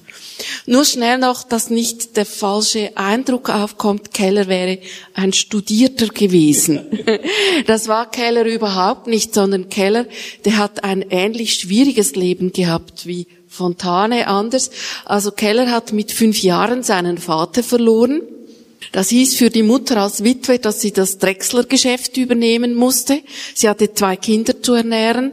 Ähm, Sie hat den ersten Gesellen ihres Mannes geheiratet. Diese Ehe ging schief. Die Mutter war kurz nach der Heirat für sieben Jahre in einem Scheidungsprozess. Keller war der Sohn eines Landmanns, also kein Stadtkind. Er konnte die städtischen Schulen nicht besuchen, musste die Armenschule besuchen. Dann wurde in Zürich 1833 die Uni gegründet, die Universität. Und gleichzeitig hat man dann eine Schule, ähm, die kantonale Industrieschule gegründet, wo erstmals Kinder wie Keller, die vom Land kamen, überhaupt eine höhere Ausbildung machen konnten. Er kam in diese Schule und wurde mit 14 Jahren von der Schule verwiesen wegen eines Aufstands gegen einen Lehrer, für den er verantwortlich gemacht wurde. Diejenigen, die ihn von der Schule verwiesen haben, das waren die gleichen, die über den Eheprozess oder Entscheidungsprozess ähm, richteten. Und Keller war als Sündenbock. Man musste der Mutter sagen, so jetzt sieht man auch, aus deinem Sohn ist nichts geworden, das ist ja ein schlimmes Leben. Keller flog also mit 15 Jahren von der Schule und hat ähm, dann im Grünen Heinrich geschrieben, das sei wie gewesen, als wenn er geköpft worden wäre. Und das ist eben dieses protestantisch-zwinglianische Milieu, das dahinter steckt. Und Keller war natürlich im Hader mit dieser Geistlichkeit, was man dann eben auch merkt in seinen ähm, Beschreibungen. Und da ging er eben zuerst nach München, und wurde dann quasi über die deutsche Emigrantenszene in Zürich, Herweg und so weiter sozialisiert und seine ersten Gedichte erschienen unter dem Titel Lieder eines Autodidakten. Also ganz programmatisch. Lieder eines Autodidakten. Und dann ging er eben nach Heidelberg, Berlin. Diese Episode mit Feuerbach ist relativ kurz. In Berlin will er Dramatiker werden, schreibt aber den Grünen Heinrich und die Leute von Seldwyla. Meine zweite Frage geht dann über Keller und Fontane gewissermaßen hinaus. Wir feiern ja heute den 200. Geburtstag von Gottfried Keller und Theodor Fontane. Und äh, Herr Zimmermann, was glauben Sie? An welches noch lebende Schriftstellerpaar wird sich die Katholische Akademie in 200 Jahren zurückerinnern? Äh, ja, das kann ich glaube ich nicht sagen. Ich bin kein Prophet, aber äh, der Historiker ist der rückwärts in die Geschichte gewandte Prophet, sagt glaube ich Benjamin. Also wenn Sie jetzt in die Geschichte zurückblicken, ich habe ja zwei Namen genannt, Friedrich Spielhagen und Gustav Freitag und Fontane, dann war Fontane der am wenigsten erfolgreiche von den dreien damals und er ist der, der geblieben ist. Also das, was in der Zeit äh, der Zeit entspricht und viel gelesen wird, das muss nicht unbedingt das sein, was überdauert. Es, es gibt einen Sammelband, äh, der ist in den 20er Jahren in Prag erschienen, das, das jüdische Prag, da kommt Kafka nicht drin vor. Wenn wir uns heute an das jüdische Prag erinnern, dann wegen Kafka oder sowas. Also ich kann es nicht voraussagen. Ich muss Ihnen gestehen, ich bin ja auch äh, in der Hans-Werner Richter Stiftung, die jedes Jahr mit jungen Schriftstellerinnen und Schriftstellern in Greifswald eine Tagung macht, so nach der Art der alten Gruppe 47. Das heißt, die Schriftstellerinnen und Schriftsteller lesen einander Texte vor, an denen sie arbeiten und diskutieren dann darüber. Und ich glaube, wir haben, machen das jetzt 20 Jahre. Ich glaube, da waren schon 100 junge Leute dabei. Schon da ist die Frage, wer von denen überhaupt geblieben ist. Also viele habe ich nie mehr, nie mehr gesehen. Und wir haben ja inzwischen in Deutschland äh, auch eine Ausbildung. Äh, das ist das äh, DDR-Institut in Leipzig, wo also junge Schriftsteller ausgebildet werden. Jedes Jahr. Genauso wie junge Maler und Malerinnen jedes Jahr ausgebildet werden. Also wir haben eine höhere Ausbildung an Künstlern, als äh, äh, die nachher auch irgendwie unterkommen können. Also ich könnte es, ich könnte es nicht, nicht sagen, ja. Selbst wenn ich jetzt zurückblicke auf die älteren Generationen, also so Juns und Krass, wüsste ich nicht. Ich glaube, dass Jonsons Jahrestage ein bisschen an, äh, das ist veraltet irgendwie, ja. Also äh, obwohl, obwohl es ein interessantes Buch ist, ja. Entschuldigung. Frau Amrein, haben Sie eine konkretere Meinung? Sie, Sie ja, wird ein also Schweizer, also, ein Schweizer Autor wird sie jetzt. Nee.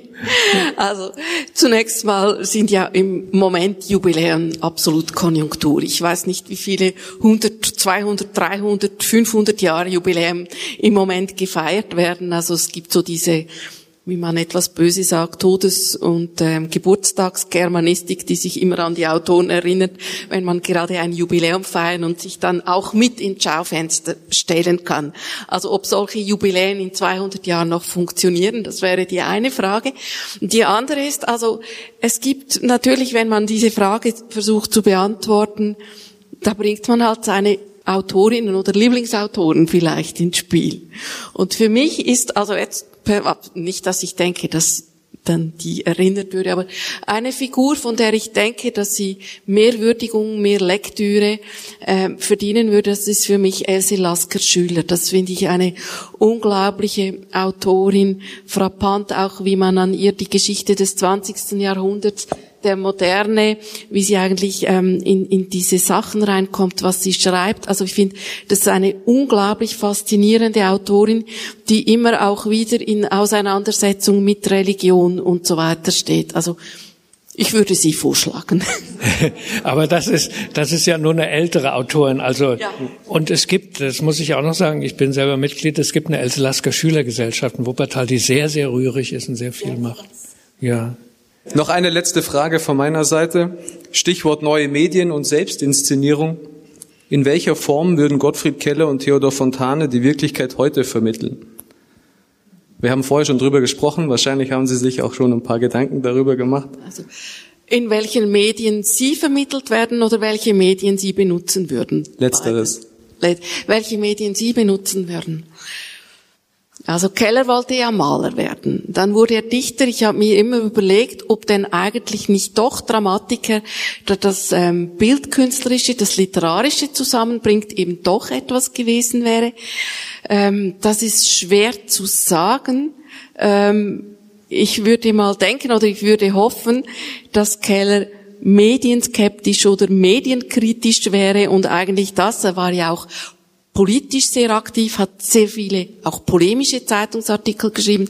Ich würde mir einfach wünschen, dass er ähm, in einem Medium, auch in den neuen Medien präsent wäre, aber als, als kritische Stimme ich weiß nicht, also ich habe einen Sohn, der ist 18 Jahre alt, was man jetzt so mitbekommt, was an Medien alles läuft, an ähm, Kommunikationsformen, das kann man sich ja fast nicht vorstellen. Also ich würde fast denken, dass da auch Personen, Persönlichkeiten, wie wir sie jetzt besprechen, vermutlich gar nicht mehr auftauchen könnten oder würden.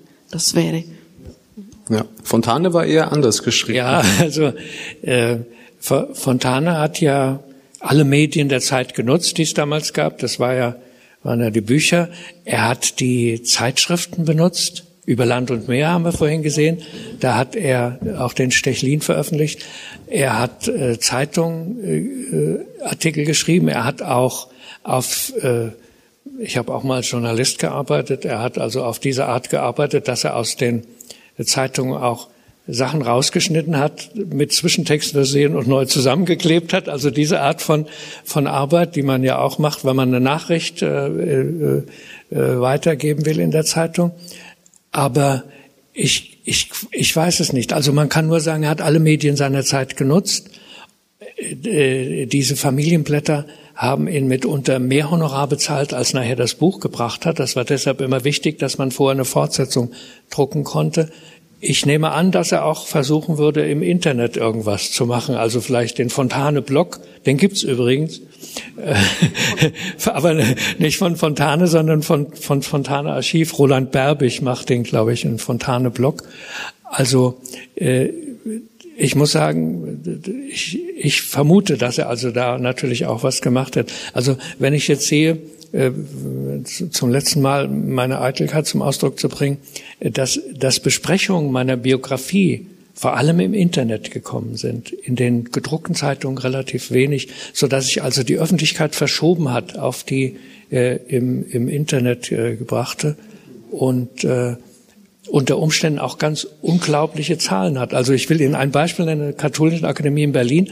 Herr Hake hat so eine Art Alphabet gemacht zu äh, und zu jedem äh, ein, ein, Be ein äh, Begriff, also ich habe über O-Opfer geschrieben, weil ich mal ein Buch darüber geschrieben habe. Äh, wenn ich so ein, ich habe ein Buch darüber geschrieben, das Buch hat, glaube ich, sechs oder achthundert Auflage. Das ist äh, 250 Mal angetippt worden, ja? Also da ist eine ganz andere Öffentlichkeit da, aber sie entzieht sich so irgendwie dem, dem, äh, dem, dem Äußeren. Die Katholische Akademie in Bayern ist übrigens auch im Internet vertreten, falls Sie das noch nicht wussten. Ja. Aber damit zurück zu Keller und Fontane und auch zu Ihnen. Haben Sie Nachfragen? Ja, ja die Dame ganz rechts außen.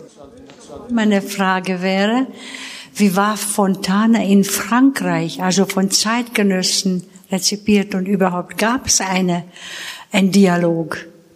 Ja, das ist also merkwürdig. Er ist einerseits stolz auf seine äh, französischen Vorfahren.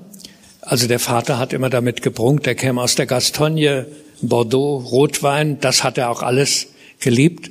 Und äh, aber seine Liebe gilt eigentlich England und Schottland. Das ist ganz merkwürdig. Also er ist ja schon, er ist, glaube ich, mit einer der ersten Pauschalreisen zwei Wochen in London gewesen äh, und äh, war dann nachher ein halbes Jahr in London und dann nachher nochmal vier Jahre in London. Er hat einen wunderbaren Text über Schottland geschrieben, äh, jenseits des Tweet. Äh, er war auf einer Rundreise auch mal in Paris, fand aber London viel besser als Paris. Also das ist das eine. Das zweite ist, so viel ich weiß, zu seinen Lebzeiten ist nichts in Frankreich erschien. Aber natürlich, er ist doch, kann man sagen, in Maßen eine europäische Berühmtheit. Also es sind seine Werke in die europäischen Sprachen weitgehend übersetzt. Vielleicht nicht alle, aber doch viele, ja. Die Dame direkt daneben, dann der Herr da hinten. Ja, Winkler, eine Frage zu Keller und Religion. Im Grünen Heinrich zum Schluss tauft Judith auf. In zwei Varianten. Es gibt wohl zwei Fassungen. Und da frage ich mich, ist das nur eine Vision ideal? Ist es Maria, bisschen ironisierend oder humorig? Also diese Figur hat so etwas himmlisch Visionäres, Abgehobenes und eigentlich ja fast religiös-philosophisches. Also diese Rolle dieser Judith habe ich nicht ganz, äh, konnte ich mich nicht ganz klar mit auseinandersetzen. Ja, das ist eine schwierige Geschichte. Keller hat den grünen Heinrich in den 50er Jahren geschrieben und dann in den 80er Jahren noch einmal neu herausgegeben. Um vielleicht Judith einzuordnen, in der Jugendgeschichte erzählt Heinrich, wie er der Anna und der Judith begegnet und er beschreibt sie als gedichtete Bilder der Gegensätze. Also sind klar. Und in der Erstfassung kommt der grüne Heinrich aus München zurück und seine Mutter ist tot. Es ist gerade im Moment stirbt sie, wo er zurückkommt. Und das ist dann für ihn eine so große Schuld, dass er nicht weiterleben kann. Also er kann das nicht büßen. Also da kommt der Atheismus. Er sieht keine Möglichkeit, irgendwo Buße dafür zu tun oder so und stirbt dann abrupt. Also das ist nicht weiter ähm, motiviert, aber er stirbt einfach. Und in der Zweitfassung überlebt er und plötzlich wie er mal unterwegs ist, kommt ihm Judith entgegen. Ganz merkwürdig, da haben Sie recht. Judith war in Amerika, kommt als gereifte Frau zurück. Sie trägt ein graues Kostüm und man sieht sie wie sich von einer Felswand lösend auf ihn zukommen. Und dann treffen sie sich und es gibt kein Happy End in dem Sinn, dass es zu einer Hochzeit kommt. Aber sie schließen einen Bund, also sie sind wie ein modernes Paar. Sie haben je ihre eigene Wohnung, treffen sich, unterhalten sich und ganz merkwürdig, sie treffen sich an einem Tisch und schließen ihren Bund. Der hat so etwas Heidnisches und der Tisch wird aber gleichzeitig auch der Tisch Gottes genannt. Und das ist ganz merkwürdig. Also ich weiß auch nicht ganz genau, aber vielleicht ist es eben so diese Wiederkehr, wenn Sie Maria-Figuren oder diese Figuren, dass es jetzt der Tisch Gottes in der Weltlichkeit ist. Aber es ist der Tisch Gottes. Der Herr, ja. Also ich habe nur eine Frage. Hat Fontane die beiden anderen berühmten Ehebruchsromane, also Anna Karenina und ähm, äh, Emma Bovary gekannt? Also äh, ich, ich nehme an, dass er sie gekannt hat. Die waren ja sehr berühmt. Aber äh, bezogen hat er sich vor allem auf die Wahlverwandtschaften von Goethe. Ja, ja. Und das ist ja sozusagen der, der erste, der erste Roman Stimmt, in dieser, ja. in dieser Kette der Ehebruchromane äh, im, im 19. Jahrhundert. Direkt der Herr davon. Ja, das wäre jetzt direkt die Antwort auf äh, die, Neu, die Neue Zürcher Zeitung vom Wochenende äh, schreibt über das Verhältnis zwischen Madame Bovary und Effie Briest und der Autor weist darauf hin, dass Fontane diesen Roman von Flaubert gekannt hat. Ja, vielen Dank. Ich möchte nochmal zum frivolen Unglauben zurückkommen. Das ist ja doch ein harter Vorwurf. Abwertend, frivol. Hat Gottfried Keller das verdient? Oder was würden Sie sagen? Würden Sie ihn verteidigen? Ja, ähm, es gibt eine Diskussion natürlich auch in der Forschung darüber, wie, wie diese Kritik von Fontane einzuschätzen ist. Und eine lautet, und die finde ich eigentlich überzeugend, dass ähm, Fontane diesen Text, mit dem nichts anfangen kann, vielleicht auch etwas verärgert ist, weil Otto Brahm, der ihn ja auch portiert, jetzt Keller so viel Platz gibt, dass er etwas darauf erwidern muss. Aber ähm, der frivole Unglauben, der bezieht sich dort schon drauf, dass Keller mit den Legenden etwas macht, was die Legenden eigentlich auch außer Kraft setzt. Also dass ähm, Fontane vielleicht auch nicht fassen kann, was Keller in diesen Texten macht, was er mischt, was die so spannend macht. Er findet sie einfach eben stillos, es passt nicht, es ist weder Legende, also es ist weder Legende noch Parodie, es ist irgendetwas, was er nicht einordnen kann. Ich glaube, man muss das von daher sehen, dass er mit diesem Text oder das vielleicht auch moderne, dass eben es ist keine Karikatur, es ist keine Parodie, es ist eine Wiedersch Weiterschrift, die eben ganz ähm, in einer Art wie Heine daherkommt, wie Jean Paul ähm, und so weiter. Also er kann es nicht einordnen. Weiter. Aber vielleicht schon auch das, was ich versucht habe anzusprechen, ähm, dass er eben auch das kritisiert, was wir jetzt immer besprochen haben, dass der Realismus etwas objektiv schildern muss. Und dass ähm, eben Fontane sich, er nennt es auch den Märchenton oder den Kellerton, der über allem liegt. Er erträgt das vielleicht einfach nicht. Er mag diesen Stil nicht. Es wurden zu beiden Autoren ihr Verhältnis zur Religion äh, behandelt. Keller hat es anscheinend einfacher, weil es seine äh, liberale und eher antireligiöse Einstellung in der damaligen Situation der Schweiz sehr gut äh, hineinpasste. Bei Fontane war es wohl etwas schwieriger, weil er ja in einem sehr konservativen Preußen, um nicht zu sagen reaktionären Preußen ähm, gelebt hat. Ähm, meine Frage zu seinem Calvinismus. Dieser Calvinismus hat ja zwei Seiten, die kaum miteinander vereinbar sind. Einmal die Prädestinationslehre, dass alles vorherbestimmt ist. Und dann, was Sie betont haben, trotzdem muss man sich bemühen, um das zu verdienen, obwohl man ja gar nicht weiß, ob man es verdient hat oder ob man nicht von Anfang an äh, verdammt ist.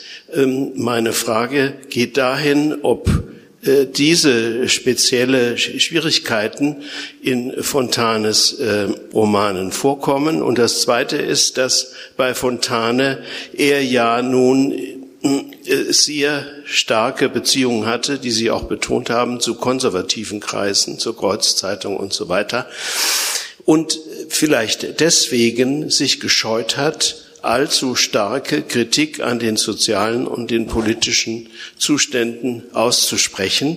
Das Schöne, was Sie auch betont haben bei Fontane, ist ja, dass es alles sehr milde, dass er alles in ein sehr mildes und menschliches Licht taucht.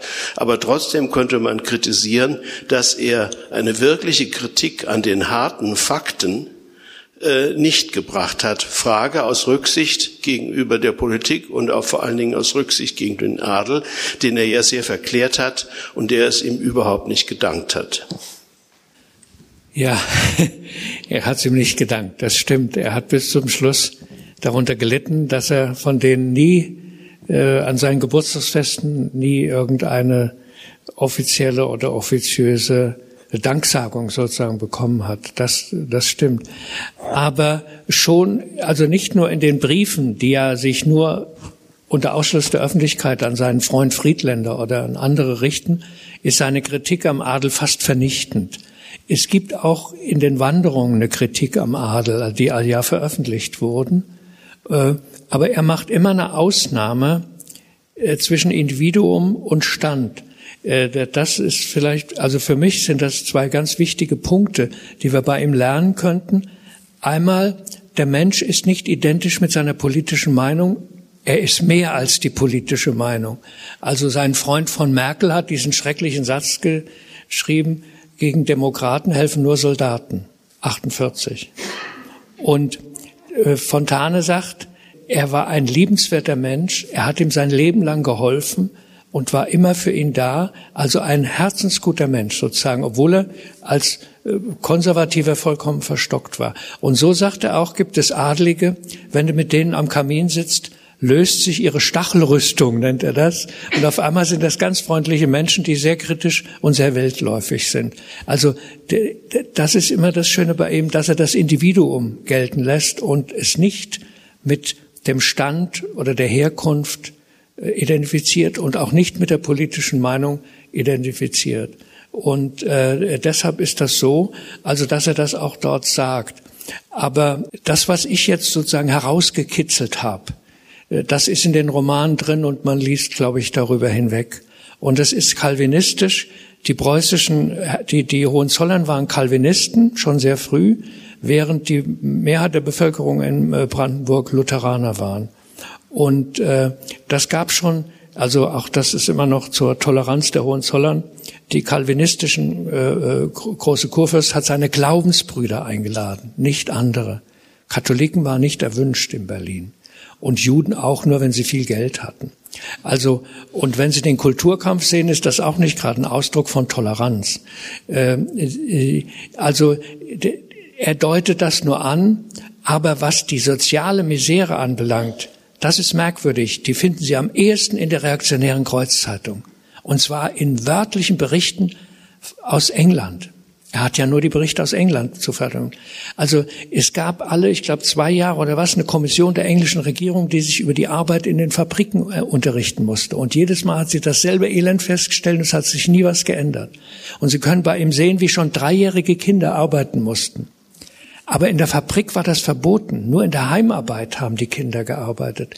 Dieses ganze Elend, also ich habe geschrieben, es ist fast wie bei Friedrich Engels zur Lage der arbeitenden Klasse in England. Also das finden Sie da. Im Preußen, das kann er natürlich nicht in dieser Zeitung schreiben. Und was er auch in der Zeitung schreibt, wie der Parlamentarismus funktioniert zwischen Tories und Whigs. Damals anscheinend besser als jetzt, habe ich den Eindruck. Aber vielleicht kommt's ja noch. Und da, da können die Preußen feststellen, die ja bis 1918 ein Dreiklassenwahlrecht haben. Das war ein ganz reaktionäres Land in der, in der Hinsicht. Ähm, und äh, wie, wie das Parlament funktionierte. Also er hat, er hat das nicht als persönliche Meinung gesagt, sondern er bringt die, die Korrespondenz aus London. Er hatte nur einen Freund, vielleicht das noch, äh, weil es so witzig ist. Äh, der hieß Hesekiel, war auch ein konservativer Mann, hat vaterländische Romane geschrieben, äh, stammte aus einer tschechischen Familie, die nach äh, Preußen emigriert ist und der Vater, Großvater oder Urgroßvater hat den tschechischen Namen abgelehnt, piekste in die Bibel rein und fand Hesekiel und hat gesagt, jetzt lesen wir von heute heißt Hesekiel. Die Berliner, die nicht so bibelfest waren, haben immer gesagt, Herr Hesekiel.